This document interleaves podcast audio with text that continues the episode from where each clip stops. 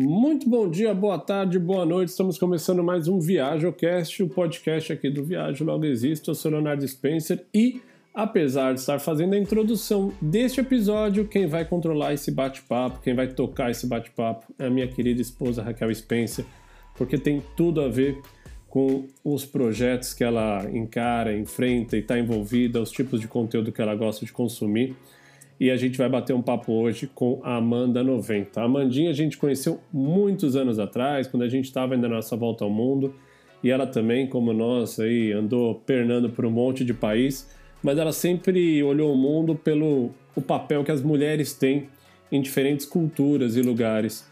Inclusive, ela tem um projeto chamado Mundo para Mulheres, onde ela tenta fazer uma, uma reflexão pelos lugares que ela passa, mostrando como as mulheres vivem em termos de liberdade, segurança, protagonismo. É bem interessante e o bate-papo ficou bem legal.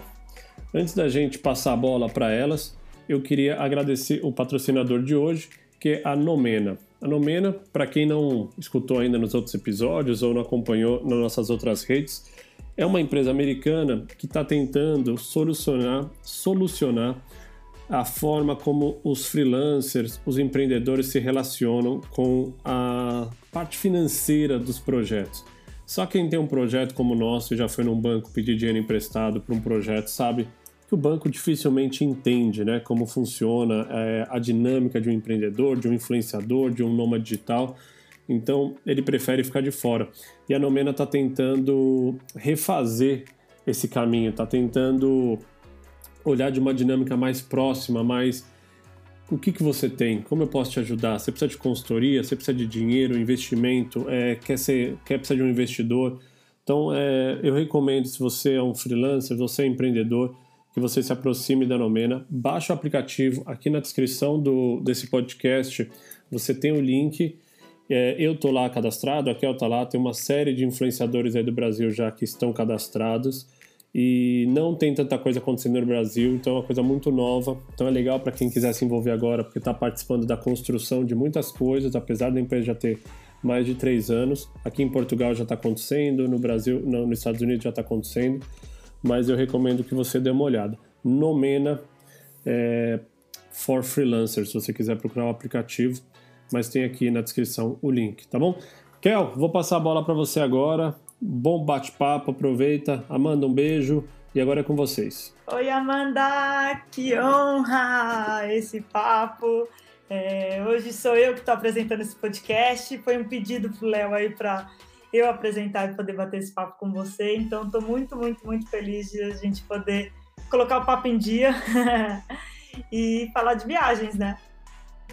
Shell, que prazer estar tá aqui. Adoro vocês, acompanho vocês há muito tempo. Não sei se eu estava lembrando, não sei se vocês lembram, quando vocês começaram a viagem de vocês de carro pelo mundo, eu pedi uma entrevistinha para vocês para o meu blog. E aí, vocês estavam acho que nos Estados Unidos ainda, e eu lembro que eu perguntei para vocês: "Ah, qual que foi o lugar que vocês mais gostaram, que vocês acharam mais lindo até agora, né?" E aí vocês, vocês me responderam que era o Chile. Cara, vocês estavam ainda nos Estados Unidos, depois vocês viram tanta coisa depois disso. e aí você me convidou, eu fiquei lembrando dessa história, assim, falei, nossa, que interessante, né? Então, desde aquela época eu também estou acompanhando, sou fã, enfim.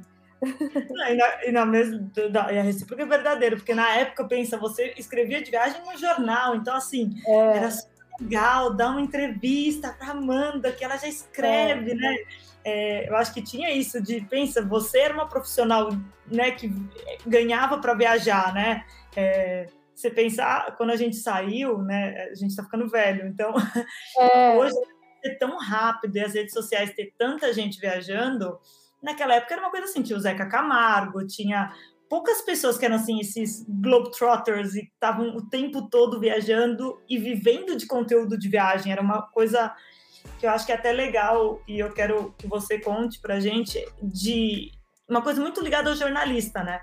Então, tinha uma coisa assim que o jornalista estava viajava para poder escrever né, notícias ou, uhum. ou, reportar o que tinha naquele lugar. Muitas vezes podia ser como entretenimento, mas muitas vezes era no papel jornalístico, né?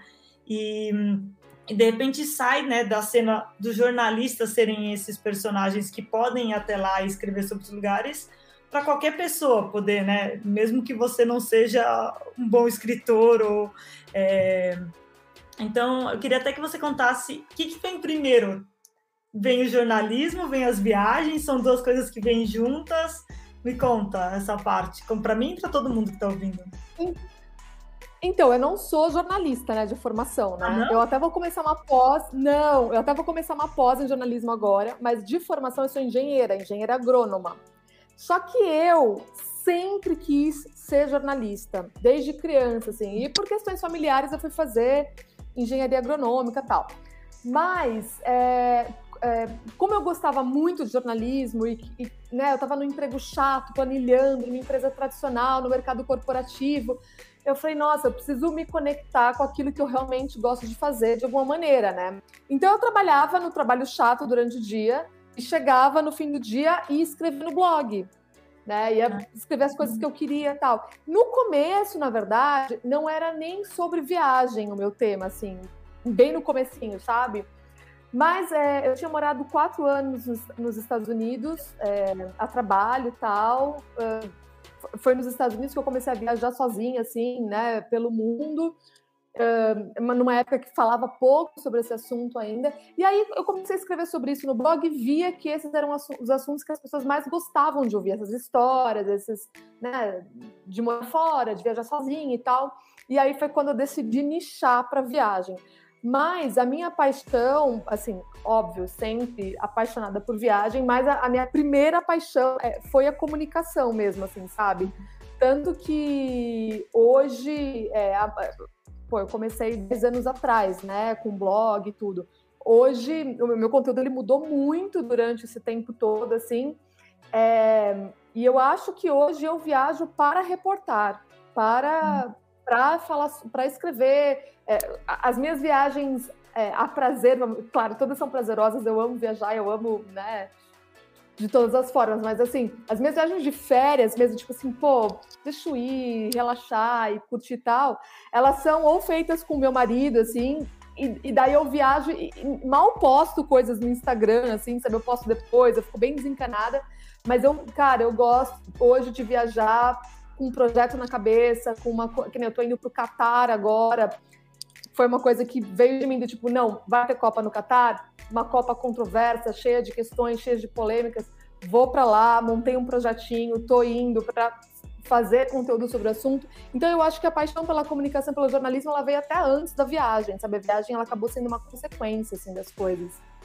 Que interessante. Mas e, e aí como que aparece então um convite de um jornal que é um meio tradicional, se você pensar, numa Sim. época que não era tão grande as redes sociais, para alguém que não é jornalista e que só tem um blog de viagem para escrever no jornal?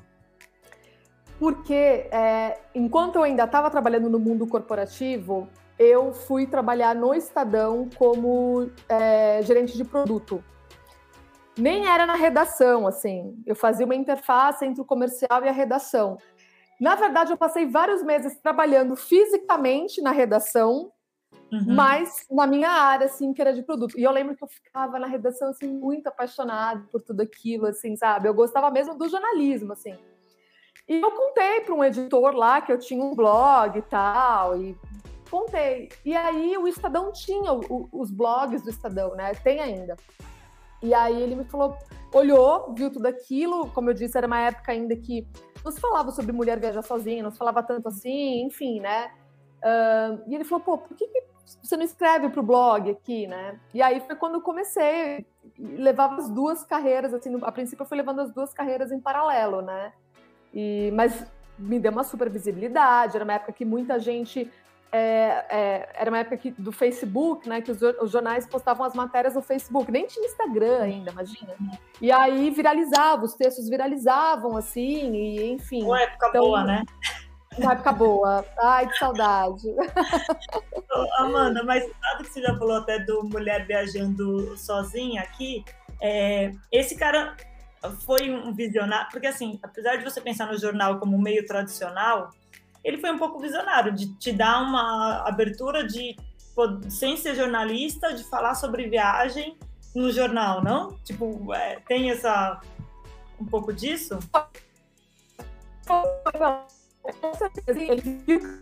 ele viu que, cara, e teve vários meses assim, ele me mandava, assim, de relatório que texto meu ficava em primeiro lugar de mais acessado do portal, assim, era meio surreal, assim, sabe? Então, existia uma demanda pelo assunto, existia uma demanda pelo conteúdo, as pessoas gostavam de... E, cara, eu escrevia mal pra caralho, desculpa, escrevia mal pra caramba. Eu ainda escrevo muito mal, assim, eu acho, eu olho, eu morro de vergonha, assim, sabe? Eu, eu nem me acho uma boa escritora, assim, apesar de, de, de, de sempre ter gostado disso. E aí, é... eu acho sim que ele foi visionário, acho que foi meio maluco também. Comecei, porque na época já gerava vários comentários também, aqueles comentários de jornal, assim, né? Comentários uhum. ruins, comentários bons. Eu lembro que eu tive que parar de ler os comentários, porque naquela época já existia esse, esse hate, assim, né? né? Não, não veio com o Instagram, isso já existia desde aquela época, comentarista de jornal, assim, sabe? Então tive que parar de ler os comentários mas existia, sim, uma demanda de conteúdo. E eu acho que ele foi um pouco visionário, mas um pouco maluco também de me dar esse espaço, sabe?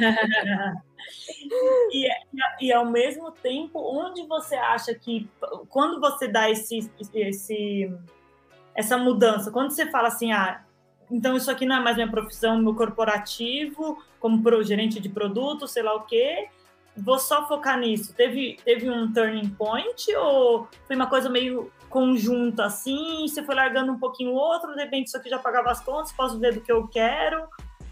Foi uma coisa planejada? Foi uma coisa que foi leve acontecendo e de repente você conseguiu migrar? É claro que eu sempre visualizava eu deixando o emprego tradicional e me dedicando só às minhas coisas, meus projetos, ser independente, né?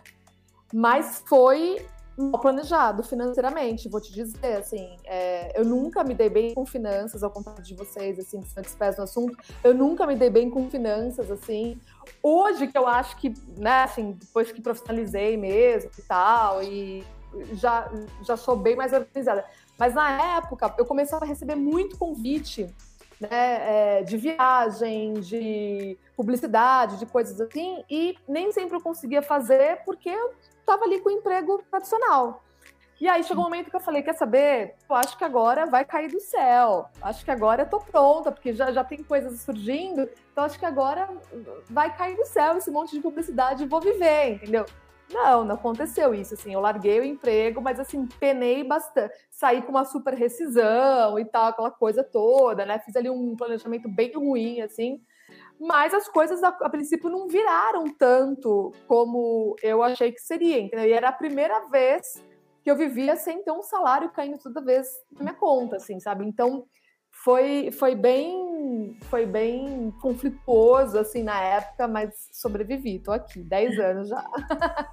Não, e isso a gente fala isso muito para as pessoas, né? Porque as pessoas olham o lado de cá e parece tudo muito romântico, né? Até eu estava ouvindo um dos nossos podcasts que o Léo conversou com um casal de viajantes, e aí eles estavam falando de trabalhar quase seis horas por dia, e eles falaram, não, a gente tem liberdade, mas esse é o custo. Eu falei, no final, não sei se é tanta liberdade, é um trabalho. É um trabalho maravilhoso? Ninguém está reclamando. Mas estou falando, se você tem seis horas, chega à noite, a gente fala com muita gente que gera conteúdo, né? Você chegou, passou o dia inteiro, jantou correndo, às vezes nem conseguiu curtir o jantar, você ficou fazendo foto da comida. Aí você chega no hotel, aí você vai editar foto, aí você vai escrever, você vai subir tudo, você vai dormir duas da manhã, no outro dia você já tem que seja alguém do turismo te esperando. De novo, não estamos reclamando, mas essa ideia de que é uma liberdade, é, eu penso assim, quando a gente foi viajar o mundo de carro, lá eu acho que a gente tinha um pouco de liberdade, porque daí era assim, não tenho nem internet, não estou nem conectado. O Léo perdeu o celular dele no Peru. Quando a gente estava no Peru, Meu ele esqueceu no hostel. Ele só ganhou, isso foi em agosto. Ele só ganhou um celular novo, desde de aniversário para ele em março, quando a gente estava nos Estados Unidos. Nossa. Isso quer dizer, ele ficou mais de seis meses sem um aparelho de telefone. Então, assim, usava o meu, né? Usava o computador, mas assim, é, hoje seria impensável, tipo, a gente viajar seis meses sem aparelho de telefone. Então, eu acho, eu não, é, todo mundo olha assim e parece muito romantizado, eu acho, né? Uhum. Essa verdade, você tem em qualquer lugar. Eu acho que é legal ter se falado disso, de, e, dessa mudança, né? E que tem o planejamento, por exemplo, que talvez você foi mais na marra, no sentido de não estar tá tão preparada para esse planejamento, mas tem que ser feito no sentido de, se você quiser tentar uma vida, né, de, acho que qualquer empreendedor, né, isso não é só para empreender no mundo de viagens ou de criação de conteúdo, acho que qualquer profissão como empreendedor, se você tem um trabalho fixo e olha, é gostoso, um plano de saúde, um salário caindo todo dia certinho no final do mês, é, são benesses do mundo corporativo que tem seu valor, né? A gente fala, não é todo mundo que tem que ser empreendedor e viver essa vida de criação, porque tem seus altos e baixos, como você comentou, e, e é o que você falou, faz 10 anos já, mas não é, eu não sei, eu tento sempre dividir isso com as pessoas, não é o mar de rosa que parece pelas lentes, né, do Instagram, eu diria. Não, não é, mesmo porque ah, as, as coisas nesse meio elas mudam muito rápido, assim, não digo no meio do turismo, mas no meio da, da comunicação na internet, assim, né? Então, foi o que eu falei, quando a gente começou lá atrás, era blog, Facebook, não tinha Instagram. Hoje, Instagram, como você falou, é impensável não ter um celular, porque você tem que fazer stories. É, aí, TikTok chegando, então, assim, as coisas mudam o tempo todo, você tem que aprender, você tem que estudar e aprender o tempo todo qual que é a nova maneira de, de, do conteúdo chegar às pessoas, entendeu? Então, é, eu adoro o que eu faço, adoro, é, mas eu é, não tem um momento que eu não encare isso como um trabalho, assim, é um trabalho, tem muita coisa maravilhosa e tem muita coisa chata. E também sei que, que, que foi um super privilégio meu de, de poder escolher fazer isso, sabe? Escolhi, tá escolhido com as coisas boas e com as coisas ruins de um trabalho, entendeu? Hum. Quando você falou da, da, do começo da viagem, eu acho que essa sua viagem de. Foi para São Francisco, a viagem sozinha, não foi? Foi lá em 2008. Foi, foi. foi. O, o que você falou, não tinha tanta mulher, né? Não se falava tanto da mulher viajando sozinha. Mas isso eu percebo também que era uma cena bastante, eu acho, principalmente no Brasil, né? Você pensar uhum. que a gente abriu economia nos anos 90, o Léo me conta que ele fez o primeiro voo, é, o voo para a República Dominicana, a TAM fez esse voo, e eles eram estavam nesse voo, o primeiro voo para a República Dominicana da TAM, e tinha, sei lá, 20 passageiros, 94, Nossa. eu acho. Era isso, tipo, era uma coisa muito limitada, né? Eu fui entrar no avião pela primeira vez com quase 20 anos, assim, minha mãe com 40. Então, porque eu cresci no interior do Mato Grosso do Sul, que mal e mal tem aeroporto até hoje. É... Mas você lá nos Estados Unidos em 2008, viajando sozinha, quando já devia ter um monte de voos, a cena do viajante já estava lá. Tinha, tipo, quando você viajava, você encontrava outras mulheres, a cena já, já era uma coisa mais. É, tinha mais liberdade, já tinha mais gente explorando, já estava acontecendo mais assim, você encontrava outras mulheres, como era? Então, essa primeira viagem sozinha foi meio por necessidade, assim, necessidade no sentido de, olha, Quero muito aproveitar esse feriado, ia ter um feriado nos Estados Unidos, quero muito aproveitar esse feriado e viajar. E vou para São Francisco tal, e não tem ninguém para ir junto comigo. Então eu vou de qualquer maneira. E aí que tá, eu fui por necessidade, porque eu queria aproveitar o feriado, porque não tinha ninguém, e falei, vou mesmo assim. Só que eu também, na época, não pesquisei em blog nenhum. Eu não tinha esse hábito, assim, de pesquisar em blog, pesquisar na internet. Então eu fui meio no escuro, assim, sabe? Eu nem fiquei num hostel, por exemplo, que depois, mais tarde, fui descobrir que era o melhor lugar para você conhecer gente. Não, fiquei num hotel super ruim, a localização nem era boa. E eu acho que a primeira. Muita gente fala, ah, eu viajei sozinha e não gostei. Cara, tem muito disso também. A primeira viagem não quer dizer que vai ser boa, entendeu? Tem gente que tem a sorte de fazer acontecer tudo maravilhoso. A minha não foi tão legal, assim. É, assim, foi muito legal, mas teve um momento que eu me senti sozinha. Eu falei, pô, será que eu tô. Será que tá certo isso, assim? Eu, né? Será que tá tudo bem eu tá sozinha aqui? É, teve um momento que eu falei, pô, mas eu escolhi um hotel tão ruim, né? Então, assim, eu cometi vários erros, assim. É, e não foi uma viagem sozinha maravilhosa. Então, eu acho que nessa primeira vez eu fui meio na louca por necessidade, porque bati o pé que queria ir. Daí, quando vi que, poxa, dava para eu viajar sozinha para vários outros lugares, aí eu comecei nessa onda de pesquisar mais e, e, e, ver, principalmente em blogs internacionais e tal, né? Como muitas outras mulheres faziam. E aí sim, aí quando eu ia para roça, essas coisas, eu acabava conhecendo outras mulheres. Cara, e você sabe, né? Você também viajou o mundo, você vai. Você, é, as europeias, assim, elas viajaram já o mundo inteiro, entendeu? Vão pro mundo inteiro, assim, sabe? E você conhece gente que tira sabático o tempo todo, assim, de outros países, né? Que o Brasil tem várias complicações para isso e tal, principalmente financeiro, né? Mas, assim, é, as mulheres de outros países tiram sabático o tempo todo, viajam o mundo todo. É, eu lembro que eu, na Tailândia eu estava sozinha, conheci uma alemã que foi passar uma semana só na Tailândia, assim, sabe? Porque ela tinha lá umas, hum, umas férias, uns dias off, e falou, pô, vou pra Tailândia, sabe? Como se fosse, sei lá, ali do lado, entendeu? Como se fosse na Europa é. mesmo. Então, é uma outra visão e uma outra facilidade também que eles têm, né? E aí, quando você vai viajando sozinho, você vai conhecendo essa galera e vendo que tá tudo, tá tudo bem, tá tudo normal, entendeu? É, acho que até pra gente essa surpresa foi quando a gente estava na viagem, na volta ao mundo de carro, na África, e a gente conhecia os ingleses, os alemães, que desde os anos 50, assim, o cara é, tinha, sei lá, é agora, né, tem 60, 70 anos, ele falava, não, nos anos 50 meu pai veio da Inglaterra para cá de carro e eu vinha quando era pequeno.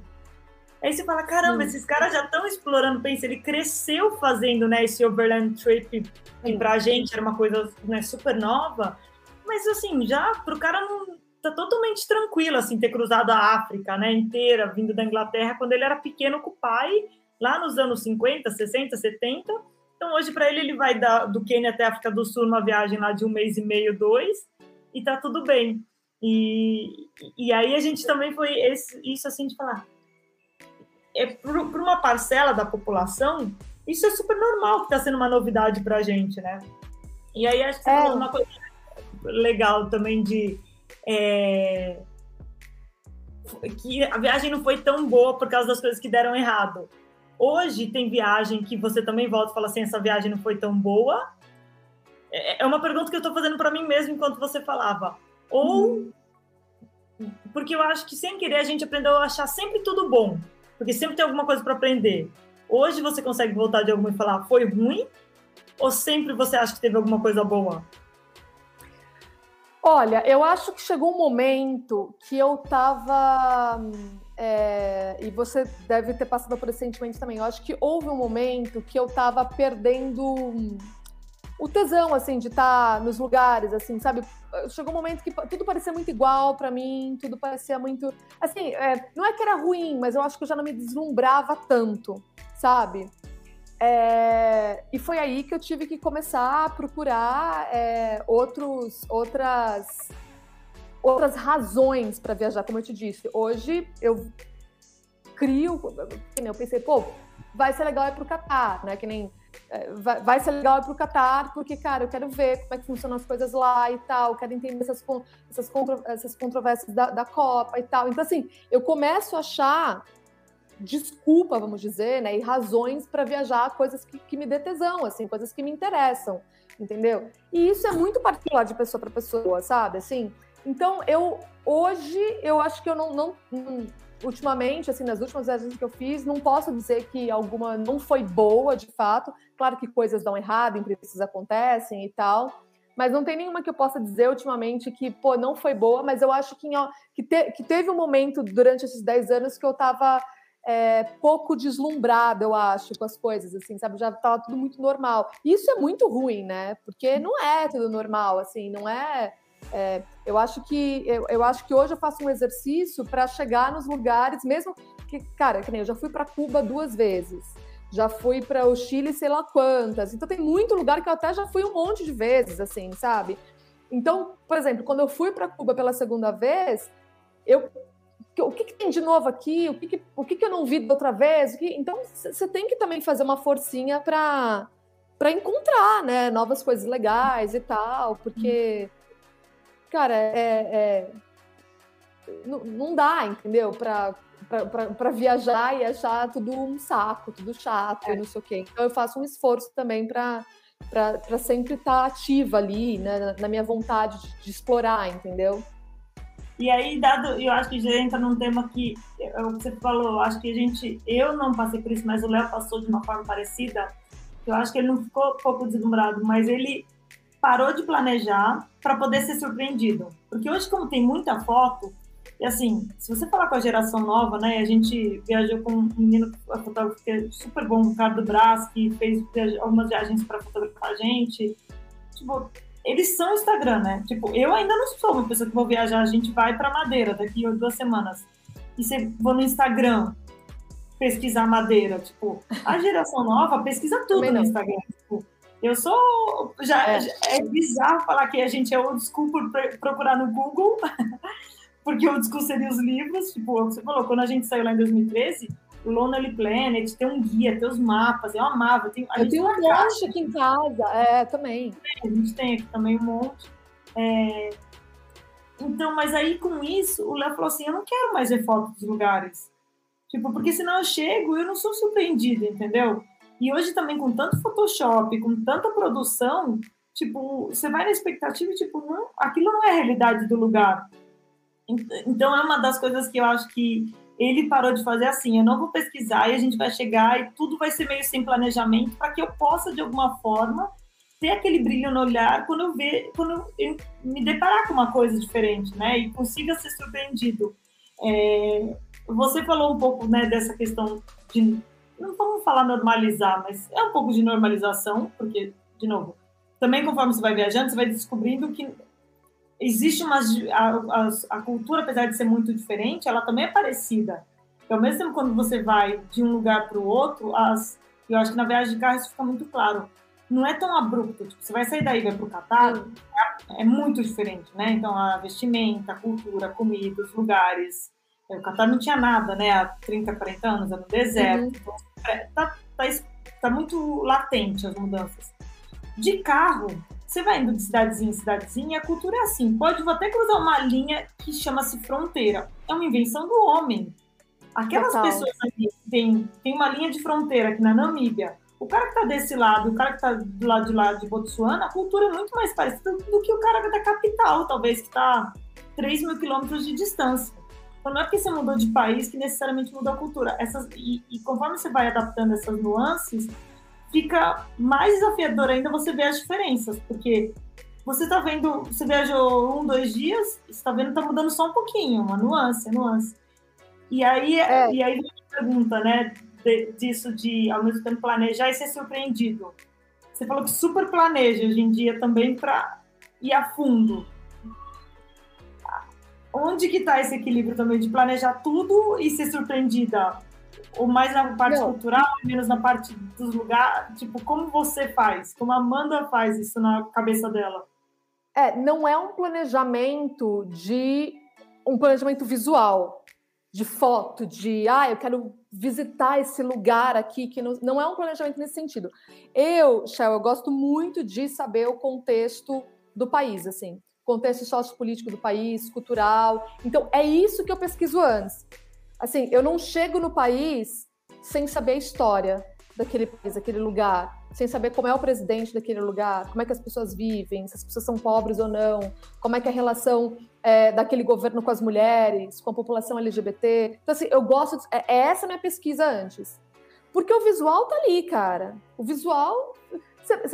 Se, você não sabe o contexto sociopolítico do país, qualquer lugar que você chegar, você vai ver, vai parecer tudo muito bem. É, é, é, assim, eu vou conseguir ver as coisas, mas eu não vou saber o que, que tem por trás daquilo tudo, sabe? Então, o meu planejamento hoje, ele é esse de pesquisar o contexto do país.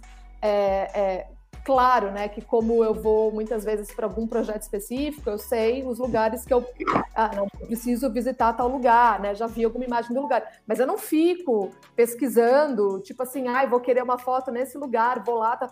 assim, é, isso não. A minha pesquisa, ela é, ela é outra, assim, é da história. E eu e eu falo muito isso pro pessoal que me acompanha, assim. Primeiro eu falo, para, para de ficar vendo vlog no YouTube do lugar, assim, porque você deixa assim, eu via, às vezes eu faço alguns grupos de viagem, então eu viajo com a galera, a galera vai comigo, ela já, já viu tudo aquilo, já viu tudo aquilo lá no YouTube. E aí tira esse, esse prazer da, da primeira vista, assim, né? Do primeiro, né? E às vezes acaba até se decepcionando, porque no YouTube lá parecia tudo tão lindo, na foto estava tudo tão lindo, e aí cheguei aqui, não é tudo. Sabe? É, e, então, essa é uma coisa que, que eu sempre falo, e a outra é viaja e saiba para onde você está indo. saiba o contexto daquele lugar, não que você precisa ser um expert em tudo e, e, e né, enfim, saber a história do, país inteiro, assim, mas é importante, sabe, você viajar e, e, e conhecer esse lugar, assim, porque é, um belo exemplo. Ah, Copa, legal, festa, o quê? Papapá, Brasil, tal, tal. Cara, tá, mas assim, é, e aí? Como é que vai ser a questão da mulher nessa Copa? Como é que vai ser a questão LGBT? Como é que é a questão de que é, muitos, muitas pessoas foram trabalhar nessa Copa acabaram fazendo um trabalho escravo, morreram e a família nem tem notícias. Enfim, tem uma série de coisas, assim, que eu acho que é importante saber, entendeu? Pessoalmente, assim. E é isso que eu procuro passar também nos meus conteúdos, assim, para as pessoas, sabe? Então, é, para mim, não é só foto, não é só visual que conta. É, achei muito legal você entrar nesse tema, porque é, a gente, né, quando a gente fez uma esse ano quando aconteceu a guerra da Ucrânia, né, começou a guerra, a gente fez uma campanha para fazer uma uhum. doação para a Ucrânia e hum. E aí entre muita gente que ajudou foi super legal, a gente levantou quase 50 mil euros, assim, foi maravilhoso em termos de ajuda. Legal. Chegou um ponto assim que a gente não tinha nem caminhões aqui, né, e as pessoas que a gente estava ajudando para mandar as coisas que a gente tinha, nossa casa abarrotada. E aí, mas como sempre, entre muita gente que ajudou e a parte toda maravilhosa, tô tirando, né? Tô achando pelo em ovo, assim. Tem aquela pessoa que fala assim, ah, mas pô, teve um teve um problema aqui, e por que, que a gente está preocupado com a guerra, né? As pessoas brancas e tantas guerras acontecer. Tipo, sempre tem esse lado também da do, de não concordar com a ajuda que está fazendo, né? E aí pra, né, eu sempre, a gente sempre tenta abrir um diálogo quando vem esse tipo de mensagem. Uhum.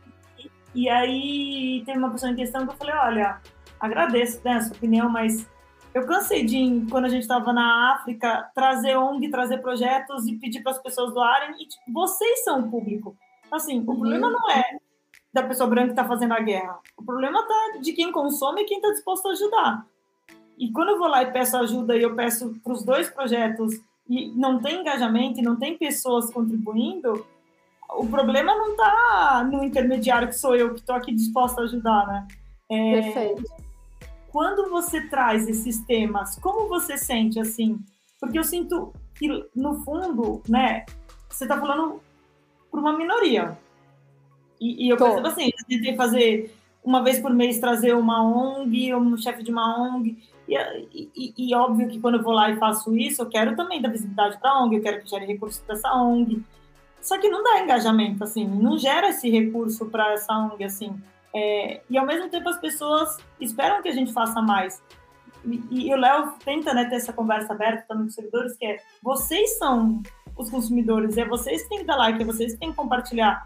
Se vocês não fazem isso quando a gente traz um projeto legal, é vocês que não estão contribuindo como você percebe isso também que quando os temas são mais profundos é mais difícil das pessoas engajarem ou expressarem a sua opinião. É, esse tema que você trouxe, por exemplo, da, do trabalho escravo, Dubai, se você pensar os Emirados Árabes, tem um milhão de Emirados e nove milhões de estrangeiros trabalhando, assim. Eles moram em condições, assim. Acontece a mesma coisa em Hong Kong. Você vê as mulheres lá, as manicures babás são todas da Filipinas, elas moram na casa dos patrões, no final de semana elas não têm para onde ir. Até não sei se você já visitou, mas para essa questão da mulher, seria muito interessante. Como elas moram na casa dos patrões, no dia que elas têm folga, elas não têm para onde ir. Elas uhum. ficam, tipo, nos parques, todas reunidas, fazendo a unha uma da outra, cuidando do cabelo uma da outra. Porque elas não podem, né? Elas não estão na casa delas, elas moram num quarto, sei lá, como se fosse um, oh, um quarto do, da ajudante da casa. Então elas têm que ficar na rua todas juntas, porque é ali que elas têm algum senso de comunidade, da história delas, da cultura delas, da língua. Só que quando você sai na rua e vê aquele monte de mulheres juntas, você pensar, tipo, não é que elas são sem teto, nada, elas têm a casa do patrão, mas a gente conhece história de gente que já teve passaporte confiscado, uhum. é, porque também tem, acaba tendo um tráfico de pessoas, tipo, é muito mais complexo, né, do que é, a gente imagina quando a gente vê de fora.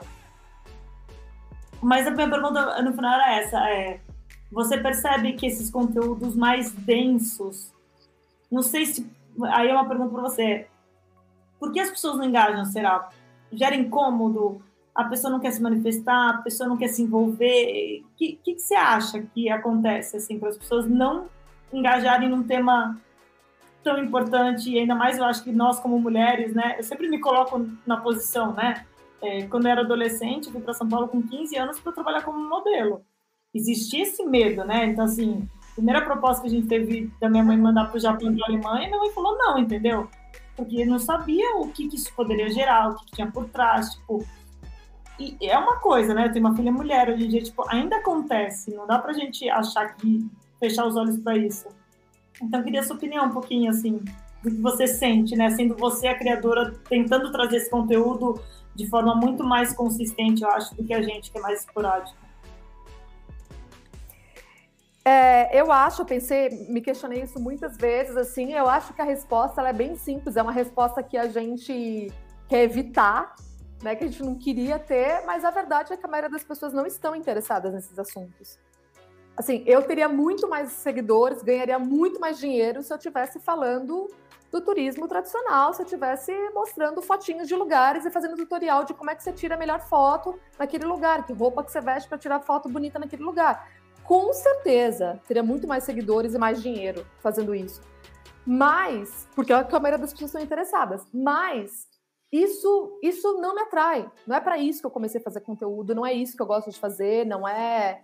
é e, e, assim, é, eu tava. Eu, e, enquanto eu tava beleza, eu fiz isso por um tempo, né? Assim, fiz, falei muito do turismo tradicional. Eu nunca fui muito ligada nessa coisa de foto e tal, é, nunca foi a minha, mas falei muito de turismo durante muito tempo. Só que chegou um momento que aquilo para mim perdeu sentido, assim, eu já queria fazer essa essa essa mudança de conteúdo, assim, porque eu comecei a me interessar por outras coisas, assim.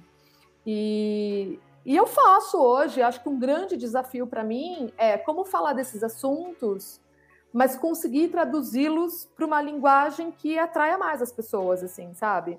Então, às vezes eu consigo, às vezes eu não consigo, né? Teve um post meu que vira, viralizou exatamente um ano atrás, que foi das mulheres do Afeganistão, assim, viralizou, foi um surto coletivo, assim, de modo surreal, assim. E eu acho que ele é, viralizou porque eu consegui tra tra traduzir muito bem qual era a situação das mulheres no Afeganistão depois da tomada do Talibã, entendeu? É, então, muitas vezes eu consigo fazer essa tradução legal, as pessoas entendem, engajam e falam, poxa, né? Mas às vezes eu não consigo, sabe? E, e isso é uma questão de prática também, né? De, você sabe, quem trabalha com redes sociais, assim, com internet, também tem muito ali teste de acerto e erro, assim, né? Então, hoje, claro, eu estou muito mais experiente, consigo muito mais acertar na, na, minha comunicação do que errar. Mas é respondendo a sua pergunta diretamente, eu acho que é isso. A maioria das pessoas não estão interessadas no contexto sociopolítico e cultural do país. Elas querem chegar lá e tirar foto bonita. E é isso, entendeu? E eu acho que a gente vai ter que se conformar com isso, sabe? A gente que gosta de outros assuntos. E tudo bem também. Eu, for, eu, eu, eu formo a minha comunidade, eu tenho a minha comunidade de pessoas que, estão, que são interessadas nesses assuntos. E para mim é o que importa, assim, falar com essa galera. E claro, atrair outras pessoas que ainda não me conhecem e que tenham interesse nisso, mas que ainda não me conhecem, sabe? Então, é, eu acho que é isso. Vou ter que, vou ter que conviver com isso. e eu gostei do que você falou, né, do, do interesse. Eu acho que também tem essa questão de que os nossos interesses vão mudando com o tempo, né? Mas hoje, se, se você pudesse ser paga, não se preocupa com dinheiro, tá lá o dinheiro para você ir para onde quiser falar sobre qual assunto você quiser. Você acha que você ainda teria um Instagram? Tipo, pensa assim, não é, tipo, tá lá, ganhou na Mega Sena, tipo, 500 milhões ah. de euros. Você vai conseguir gastar até o final da sua vida. Você pode fazer o que você quiser, pesquisar todos os assuntos. Porque é uma, é, é, é uma pergunta que eu me faço às vezes, tipo, tem tanta coisa que eu quero ler, tem tanta coisa que eu quero estudar, tipo, eu amo a parte de geopolítica, até os nossos podcasts, quando a gente faz sobre um tema do país, no final eu sempre trago as estatísticas, sabe? De número de ranking de igualdade social, da mulher no parlamento, né? Tipo, de novo, é o que você falou, é a parte que as pessoas estão um pouco interessadas, mas tem tanta coisa para descobrir, e eu nunca esqueço que uma vez a gente falou, a gente conheceu uma pessoa que falou, ah, se o seu conhecimento é do tamanho de uma moeda, vai, de 5 centavos. Seu desconhecimento é essa parte em volta. É, se o, se a, o seu conhecimento que você já viu de mundo é do tamanho de uma bola de futebol, o seu desconhecimento é como se fosse essa amplitude. Então, assim, quanto mais você conhece, mais você descobre que você é ignorante e você desconhece do mundo. Ignorante não no mau sentido de né, ignorar o conhecimento, mas ignorante no sentido de que tem tantas nuances e tem tanta coisa por trás e tem tanto contexto histórico e contexto da, daquela sociedade naquele momento que você pode viajar um milhão de vezes para esse lugar e morar nesse lugar e você não vai. Tem, gente, Brasil, tem, me fala alguém que entende o Brasil perfeitamente. Não tem, entendeu? Mesmo a gente tendo nascido, estudado, foi para a faculdade de economia, você não vai conseguir explicar de forma simples e num post do Instagram de 2.200 caracteres o que é o Brasil. É, então, no final eu falei, falei, mas é a minha pergunta, se você pudesse só viajar e só pesquisar e só entender tudo isso, você ainda escreveria? Sim, sim, porque é o que eu te falei, a minha paixão pela comunicação, por reportar, ela, ela veio em primeiro lugar, assim, de certa forma. Claro que faria de outra maneira, porque hoje não é só ir ali criar o conteúdo e postar, né? Hoje eu tenho que me preocupar com as marcas, eu tenho que me preocupar com o crescimento no Instagram, porque daí a marca vem aí, quer fechar uma parceria comigo. Então, hoje, eu, te, eu não posso fazer as coisas só, ah, eu, eu gosto, eu acho legal e vou postar. Não, tem que ter uma estratégia comercial por trás também, né? Não tem jeito, assim, quando você precisa do dinheiro. Então, se, eu, se o dinheiro não fosse um problema, se eu tivesse todo o dinheiro do mundo, eu continuaria fazendo, mas com muito mais liberdade criativa e liberdade de tempo também. Ah, tem que postar todo dia. Não, posto quando quiser. Ah, entendeu? Me dedicaria muito mais a projetos pontuais específicos do que essa produção frenética das redes sociais. Acho que acho que eu faria isso.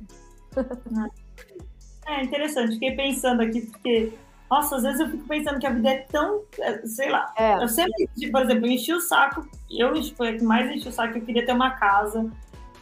Pô, morei quase quatro anos num carro, porque já cumpri minha meta de vida, né? Quero ter um chuveirinho. Eu quero, quando eu estiver na, numa, numa viagem de perrengue, saber que se eu volto para minha casa, eu tenho uma caminha e um chuveiro gostoso. Era é, só isso. Ter para onde voltar de vez em quando. E aí, agora que a gente está aqui, eu fico, Léo, por que eu não estou no Irã? Porque eu quero conhecer o Irã. Por que eu não estou na Arábia Saudita? Porque eu quero ver o que está acontecendo. Porque eu não fui para esse país. Por que a gente não vai para Sri Lanka? Agora o governo quer derrubar o governo. Agora a gente vai poder ir, porque tem risco agora para ela. Ah, e aí o Léo fala: caramba, mas você não queria ter uma casa? Agora você já quer, tipo, ir embora, sabe? E vamos fazer uma volta ao mundo. A Bela só tem um ano, agora é hora. Tipo, tomou todas as vacinas. E, e, e aí eu percebo que, para mim, tem isso um pouco, tipo, de ver, sabe? Assim, tipo, eu quero ir lá ver, tipo. Eu também, eu também. E, e, e, óbvio que quando você vê, você entende muita coisa, porque eu acho, a gente tem, eu acho que essa parte mais parecida. Eu acho que o nosso Instagram é mais comercial, muito mais comercial, mas ao mesmo tempo a nossa vivência no lugar, para as pessoas é sempre um choque. Assim, a gente chegou na Costa Rica é, e um casal do banco recebeu a gente, era no começo da viagem.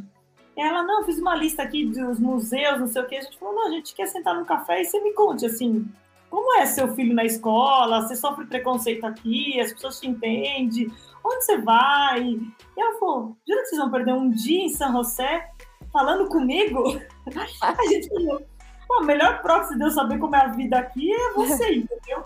Eu posso ir e ler as coisas no museu, mas se eu não falar com você e você me contar o que está acontecendo, e, e, essas é, é uma coisa que a gente adora, assim, tipo, isso de poder uhum. sentar e só ver o mundo, assim, e de repente a pessoa que vai te atender no café, você poder puxar um papo e ficar ali duas horas. E ao mesmo tempo eu percebo que isso teve uma época que as pessoas queriam viajar por viajar, que queriam ir lá uhum. ver a torre. Aí depois ficou meio clichê falar que você quer viajar. Aí você, aí você uhum. falava, ah, não, eu quero viajar para conhecer as pessoas. Aí até isso, a gente sempre falou isso, que é uma verdade. Uhum. Mas parecia que todo mundo falava isso, você falava, tipo, nossa, será que é isso? Será que eu tô me enganando, sabe?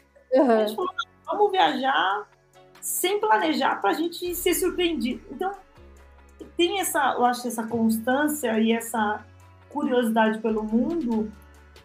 E às vezes eu me pergunto, tipo, caramba, nem se eu vivesse 500 anos eu ia ver tudo que eu quero, sabe? E, e, e isso de que cada vez que a gente viaja mais, o mundo é mais desconhecido, para mim é uma coisa é. que brilha assim tão grande que uhum. eu me pergunto por que eu tô aqui hoje. Tipo, não, já devia estar gravando com você, mas sentada, sei lá, em um café nas Filipinas, não aqui em Portugal. É...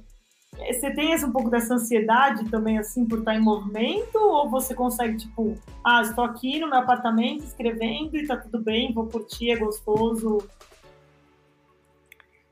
Não, eu tenho. Eu tenho muita ansiedade é, uh, para estar tá nos lugares e tal. Assim, tem dois lados meus. Eu também adoro minha casa, adoro. Cara, eu preciso ter uma casa para voltar. É, para mim, a vida nômade não daria certo. Assim, eu gosto de ter um lugar para voltar. Tenho cachorro, dois cachorros, entendeu? É, é, é, meu marido que nem trabalha com nada de viagem, né? Então, assim, eu gosto de ter onde voltar, mas eu quero estar onde as coisas estão acontecendo. Não que eu, não que eu consiga, não consigo.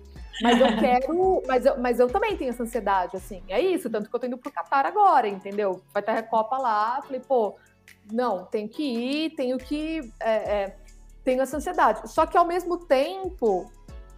É, por exemplo, eu já fui três vezes para o Egito. E aí entra aquilo que a gente estava falando. As duas vezes que eu fui, as duas primeiras vezes que eu fui, foi a turismo. Eu levei dois grupos de viagens comigo, uma vez um grupo, uma vez outro, tal, turismo. Aí fiz o, o rolê do Nilo, né, no cruzeiro, não sei o quê, pirâmide, papapá, papapá.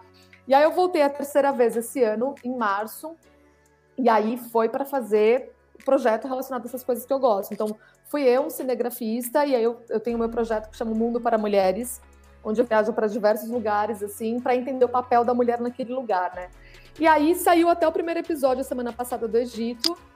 E assim, é isso, é sentar num café com as pessoas, é, não, não tem nada de ponto turístico. É para quem quer conhecer o, o, o que está por trás da pirâmide, assim, sabe? O, o, além da pirâmide, o além dos templos, né? É como, como que as mulheres, principalmente, vivem naquele lugar, a questão da mutilação genital, enfim, a questão da educação sexual, do assédio.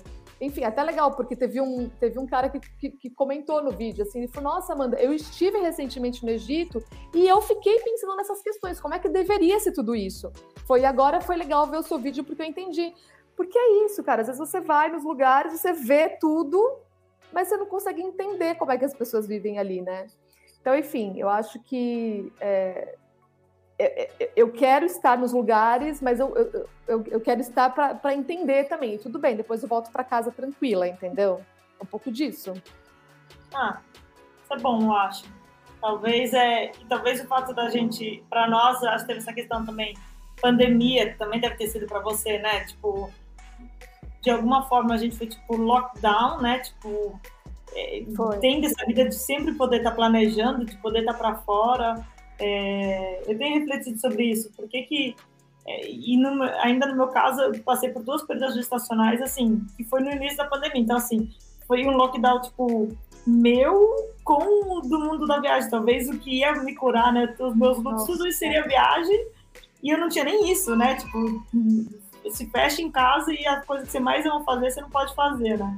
É, e, e, aí eu acho que talvez agora, né, que passou tá esse frenesi, né? Tá um frenesi, assim, essa loucura dos aeroportos, de todo mundo.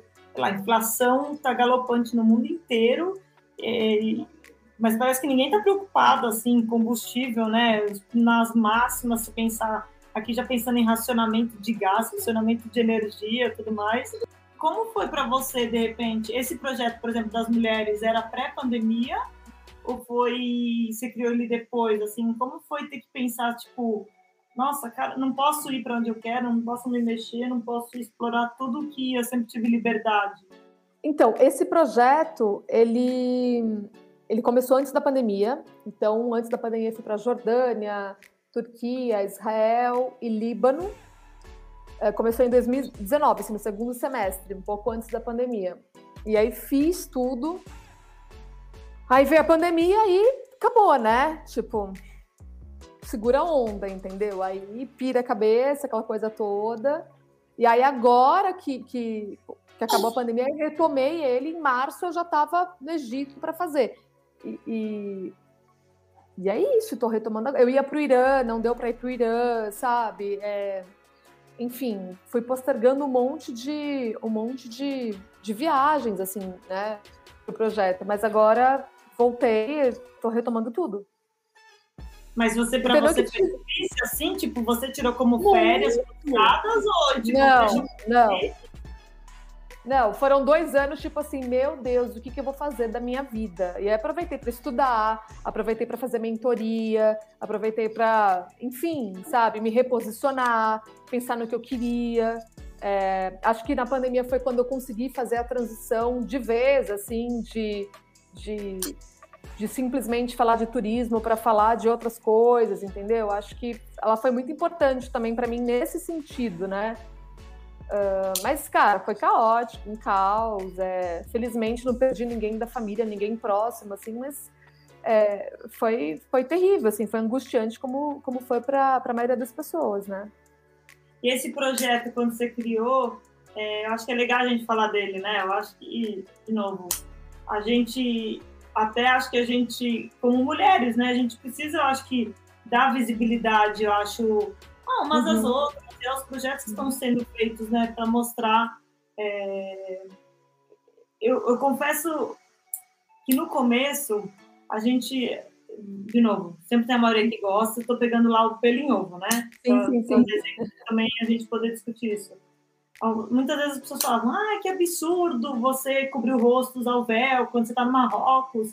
E para mim sempre foi uma maneira de respeitar. Eu acho uhum. que assim, eu posso usar um, é, sei lá, de shortinhos e top no Rio, na praia, entendeu? Mas eu tô no Marrocos e eu decidi ir até o Marrocos para conhecer essa cultura. Eu não sei, a minha maneira de ver, eu não acho que eu posso impor a minha cultura. Eu uhum. tenho que respeitar a cultura do lugar que eu estou visitando. Então, é...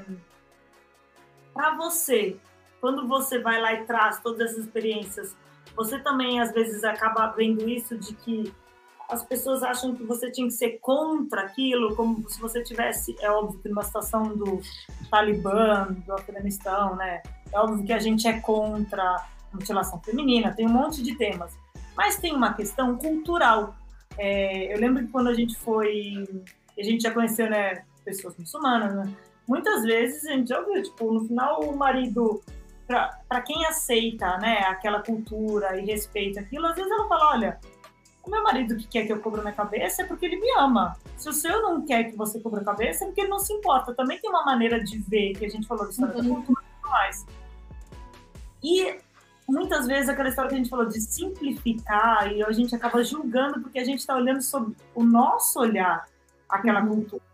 E, de novo, não estou justificando, né, gente, pelo amor de Deus, se a mulher ser apedrejada porque ou não poder dirigir na Arábia Saudita até outro dia não podia.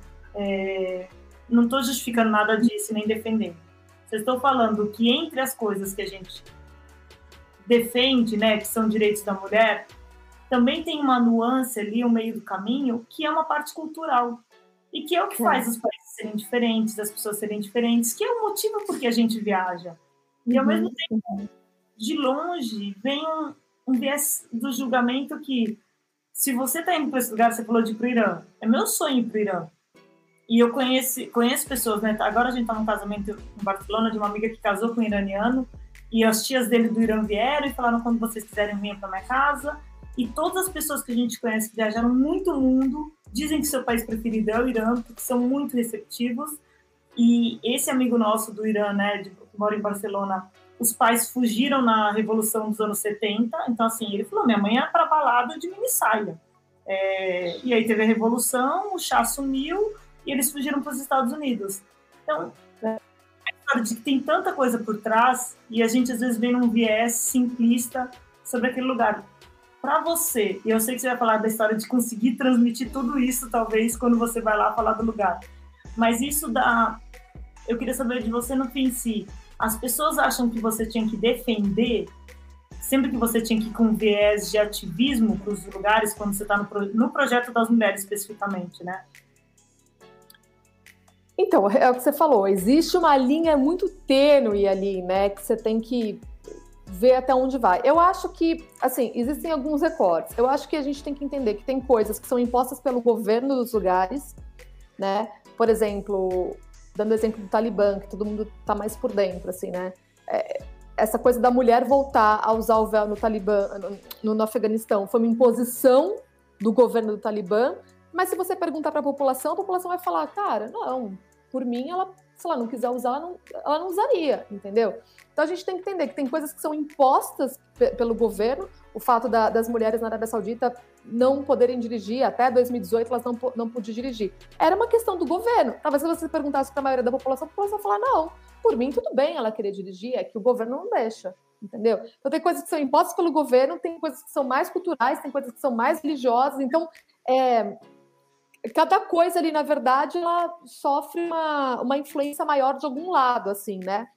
Eu, eu acho, eu, eu, eu, eu julgo e eu bato mais de frente quando são coisas que é, atravessam os direitos humanos, assim, sabe? Então, é, eu acho que a questão da mutilação genital e é interessante porque no, no Egito é, eu fui eu entrevistei uma médica ginecologista que ela tem uma clínica que ela, ela é uma clínica de restauração para as mulheres que sofreram mutilação genital. Então, assim, um trabalho incrível assim de devolver assim a, a tanto o prazer da mulher quanto ela faz um trabalho psicológico também, enfim. E ela que explicou todo, não sou eu que explico, né? Porque eu não sou expert no assunto, é ela que explica toda a questão da mutilação genital. E ela falou, ela falou assim: olha, é uma questão cultural do país. O, o governo é contra, a religião, é, o, a entidade maior da religião no Egito já falou que isso não deve acontecer com as mulheres, mas é, tá, tá, tão incrustado na sociedade isso que é, é uma coisa que tá, é muito difícil a gente conseguir combater, né? Então, eu acho que é, e é um negócio que fere totalmente os direitos humanos, assim. Mas quem sou eu, né, para tipo tentar combater isso? O que eu faço é me limitar a informar que esse tipo de coisa acontece, sabe? Que eu acho que já é uma que é, já é uma coisa importante de saber. Eu costumo falar, sabe, Shell, que eu gosto de saber o que acontece nos outros países, principalmente com as mulheres, né? Porque eu acho que é uma boa forma da gente decidir o que a gente quer para o nosso país, o que a gente quer para nós mesmas. Então, tanto com os acertos quanto com os erros dos outros países, a gente acaba aprendendo. O fato de eu conseguir na Dinamarca andar de madrugada sozinha, sem correr risco nenhum, é um aprendizado. Pô, é isso que eu quero aqui em São Paulo. O fato de eu ver como as mulheres são tratadas é, é, é, de forma mais machista em outros lugares, né? A mutilação genital ou não poder dirigir é uma coisa assim, pô, peraí, isso aí eu não, isso aí eu não, não quero no meu país. Então, é, eu acho que é uma boa maneira da gente aprender e decidir o que a gente quer para nós mesmas, entendeu? Por isso que eu acho importante saber o que acontece em outros países, sabe? Para a gente abrir a cabeça e, e formar o que, que, seria o ideal, assim, para gente, entendeu? Mas isso de quando você vai para esses países, porque tem até um, um, relatório muito legal do Banco Mundial, né, sobre os direitos da mulher. E, e quando eu li a primeira vez o relatório, eu estava lá Nicarágua. Na Nicarágua, na verdade, é uma, um órgão dentro do Banco Mundial que é, ajuda a mudar as leis que são contra, que é um pouco do que você está falando, né? As leis que prejudicam as mulheres. Então, assim, porque as leis têm que sempre ser iguais para os homens e para as mulheres. Uhum. E aí a Nicarágua, que é um país que a gente nem pensa, porque é língua espanhola, a gente conhece, uhum. América Central, tem uma familiaridade com o que a gente vive no Brasil de alguma forma, não é tão distante, né? Oriente Médio, né? Não tem uma uhum. mudança uhum da roupa e tudo mais, mas tinha uma lei que era quando a mulher casa, to, é, nada que ela, nada, ela não tem direito a posses. Todos os, os títulos vão para o marido.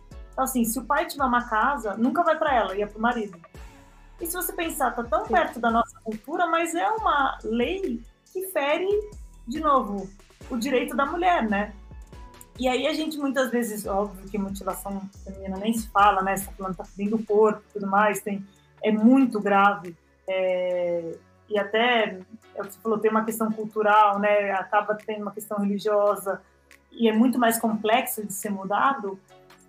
Mas ah, tem tantas coisas perto de casa também que precisam ser endereçadas, né? E que muitas vezes a gente está olhando lá longe. Gatinha, esse menino já vai tomar. E aí a gente fica, não consegue nem olhar aquilo como uma questão de precisamos mudar isso, né?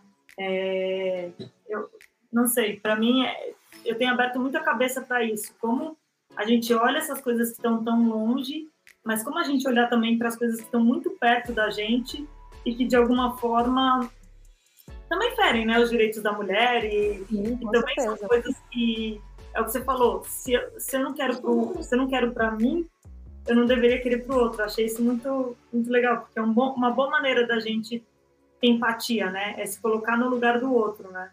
E, uhum. e aí para a gente finalizar, eu queria que você, duas coisas, na verdade. Uma que você falasse desse projeto do Catar, se tem a ver um pouco com essa questão da mulher, e o que tem de próximas viagens e próximos projetos. E, e depois eu falo a outra questão. Tá. É, esse projeto do Catar, sim, tem a ver com, com, com esse meu projeto Mundo para Mulheres, né? Mas também vou querer já que eu estou indo para lá, né, aproveitar para criar outros conteúdos também, é, mais sobre o Catar, de cultura, comportamento, né, sociais, vai ter muito disso. A ideia é que, a, eu vou no, início de outubro, né, a ideia é que a partir de outubro até o fim da Copa é, tenha muito conteúdo rolando nas, nas, minhas redes, assim, sobre o Catar, e, enfim, sobre essas questões todas das mulheres, sobre como é que o pessoal vive lá. É, depois do Catar, a única viagem que eu tô agendada é no fim do ano, mas é férias na Itália. Aí eu vou com meu marido tirar umas férias para a Itália no, no, no Réveillon, vou passar o fim do ano na Itália. E aí, para o ano que vem, ainda tô organizando algumas aí que, que devem rolar. E, e, é mais desse, se você quer fazer, tem uma, um número de destinos desse, de, desse projeto das mulheres que você quer? Olha, eu só não faço mais, Shell, por falta de, de verba, assim, sabe? Por falta de, de verba mesmo para ir, né? Eu queria que tivesse muito mais patrocinadores, queria que tivesse muito mais é, gente por trás apoiando, assim, né? Marcas por trás apoiando. É por isso que eu não faço mais, porque senão eu ia estar indo para tudo que é lugar o tempo todo, assim, né? E, e, então é, é isso que me falta, a parte financeira só. Senão, é o que a gente estava falando, né? Se o dinheiro não fosse um problema, sim, estaria nesses lugares todos, assim, falando de tudo, né? Então, e, e é uma coisa muito doida, assim, por exemplo, é, eu quero muito ir para o Afeganistão, por exemplo, muito. E não tenho medo, tá? Eu sei que um monte de gente pergunta isso, eu não tenho medo de ir e tal. Só que assim, tem um pessoal até indo a turismo, assim, sabe? Só que eu falo, não, cara, eu não quero ir para turistar, eu quero ir lá para conversar com as mulheres e fazer um conteúdo que o Talibã não ia gostar. Então eu acho que ainda não dá para eu ir, entendeu? Tem que esperar um pouquinho mais, com mais segurança, assim, porque eles não vão gostar do conteúdo que eu vou ter para fazer, sabe? Então por isso que eu não vou. Então tem essas coisas, assim, por mim eu estaria em qualquer lugar nesse momento. Eu só não vou por falta de verba mesmo, sendo bem honesta. É, mas no final você tem que. É igual quando a gente vai pra Coreia do Norte, você filma tudo, fala que você só é uma viajante e depois você publica, entendeu? Quando você estiver bem longe. Mas até com o Qatar eu vou ter que fazer isso. Eles são bem rígidos lá para filmar e também vão ter pautas que eles não vão gostar muito.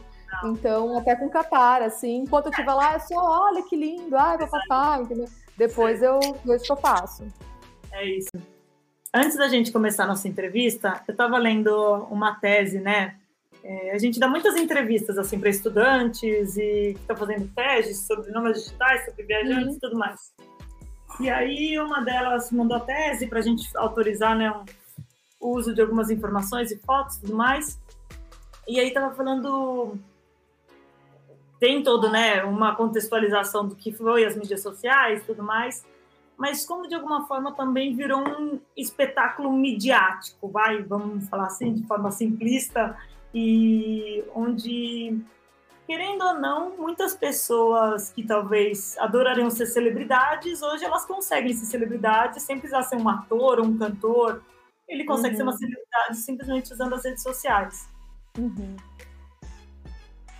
para você, né, que está gerando conteúdo, que você falou, você não está tão preocupado com a roupa, com a foto, você está tentando trazer, né, informação seja um pouco mais profundo, isso é uma coisa que para você também é, racionalmente é isso? Virou um círculo midiático, virou uma coisa rasa, que porque é uma coisa que a gente se questiona muito, Léo, que é as redes sociais quando elas surgiram era a ideia de você poder ser diferente. Então assim, você queria ter o cabelo pink, você pintava uhum. seu cabelo e lá você podia ser quem você era. E aí, de repente, vem as redes sociais e tá todo mundo fazendo a mesma dancinha do TikTok. Uhum. Tipo, tá todo mundo fazendo tudo igual em vez de fazer todo mundo diferente. É, e até fiquei chocada, porque é mesmo essa pessoa na tese, ela colocou o nosso blog, colocou de uma outra pessoa que é amiga nossa, tudo, mas ela falou: Ah, tá vendo? As fotos são parecidas nos destinos. E eu falei, tipo, caraca, tipo, é uma pessoa que na época a gente nem conhecia, mas as fotos, tipo. E é isso, será que a gente tá fazendo tudo igual quando a gente queria fazer tudo diferente? É, eu, eu, não sei, tem um, um certo dilema aí e talvez eu nem consiga formular uma pergunta muito clara, porque ainda é uma coisa que eu tenho construindo e me questionado, mas até onde a gente está usando as redes sociais para o bem? Eu acho que essa talvez é a pergunta, assim, para Amanda, que é uma pessoa que também está desse lado de cá e, e, nesse projeto, né, está tentando passar uma coisa que é tão importante, tipo, você acha que a gente está conseguindo fazer o uso para o bem assim das redes sociais como um meio de comunicação? Olha, é, não dá para eu falar por todo mundo, assim, né? Eu acho que sim, que, tá, que a maioria das pessoas faz tudo igual. Eu acho que tem também uma questão de pertencimento, assim. Por exemplo, é, a pessoa que nem, nem, nem trabalha com rede social, mas quando ela viaja, ela vai querer fazer a foto igual que todo mundo faz, porque ela quer pertencer àquilo. Olha, estou aqui em Paris tirando essa foto incrível que todo mundo tira, consegui. Eu acho que tem esse, esse fator pertencimento. Isso eu falo para pessoa, né, para o viajante comum, assim, né? Não é nem quem trabalha com rede social. E eu, particularmente, Shell, eu não sigo ninguém da área, assim, justamente porque eu não quero nem ficar enviesada. Não quero nem fazer nada parecido, não quero, não acho que esse é o caminho e não, não quero nem correr o risco de fazer algo parecido, entendeu? Com outras pessoas do meu nicho, assim, né? Talvez seja um pouco de burrice da minha parte, porque, como eu te disse, poderia estar ganhando muito mais dinheiro e com muito mais seguidores se fizesse o igual que todo mundo faz, o tutorial das fotos. Enfim. Mas eu não posso falar por todo mundo é, que está criando conteúdo. Eu posso falar por mim que eu faço e falo do que eu acredito. Eu acredito, para mim, é, é, os meus valores estão nessas coisas, nesse conteúdo que eu crio. Assim, para mim, aquilo que é importante, é, é, digo, importante para mim, para mim aquilo é que me dá tesão de fazer, aquilo que eu acho relevante. É, as minhas crenças estão ali, de você viajar para os lugares e saber muito mais do que o que tem no ponto turístico, de você entender como é que as pessoas vivem em outros lugares, de você entender onde que as mulheres é, é, são, são é, diminuídas e onde elas são, né, onde elas têm mais direitos iguais. Enfim, para mim essas coisas são muito importantes e, e são as coisas que eu acredito. Então é isso que eu procuro fazer no meu conteúdo, assim. Agora, fato, a maioria das pessoas preferem outro tipo. É o que a gente a gente vê isso na música, a gente vê isso em filme, em série e tal, né? Um, as coisas que repetitivas e de massa são aquelas que sempre dão mais audiência. Mas, enfim, não são as coisas que eu curto fazer e que eu acredito, sabe? Eu gosto de, de, de falar de outras coisas, entendeu? E é isso que eu assim. E a gente, né, que faz conteúdo e que, e que sempre fala, puta merda, né? Tô fazendo esse negócio aqui, um negócio mó legal e não tem tanta tanto engajamento quanto um tutorial de foto lá na, lá na Tailândia, entendeu? Eu acho que a gente tem que entender, assim, que, é, poxa, mas eu, eu, eu, eu, eu gostaria de fazer isso só para ter mais audiência e para ganhar dinheiro? Não, então acabou, sabe? Eu faço mentoria todo mês, assim, sabe? Tem, tem um, eu tenho um mentor e às vezes eu chego, às vezes eu tô né, ansiosa, desesperada com alguma coisa e tal, eu chego falando com mil ideias, assim, tipo, e se eu fizesse isso, isso, isso, isso, isso? Porque tal pessoa tá fazendo, tal, não sei o que. Ele é assim, Amanda, legal, tal, mas assim, é você isso? Aí eu falo, você acredita não, nisso, é. né? É, pô, não, não é, é esquece, então, então tal, então tchau, entendeu? Então, a, a minha concorrência sou eu mesma, assim, eu tenho que encontrar maneiras de fazer um, um conteúdo cada vez melhor daquilo que eu acredito e ganhar dinheiro com isso também, entendeu? Porque né, só o conteúdo não paga conta. Então, acho que o maior desafio sou eu comigo mesma e com as coisas que eu acredito, assim, sabe? Adorei. Acho que para quem está ouvindo, vai lá, curte o conteúdo da Amanda, é, deixa um comentário, porque. Arroba Amanda90, 90 por extenso, meu sobrenome.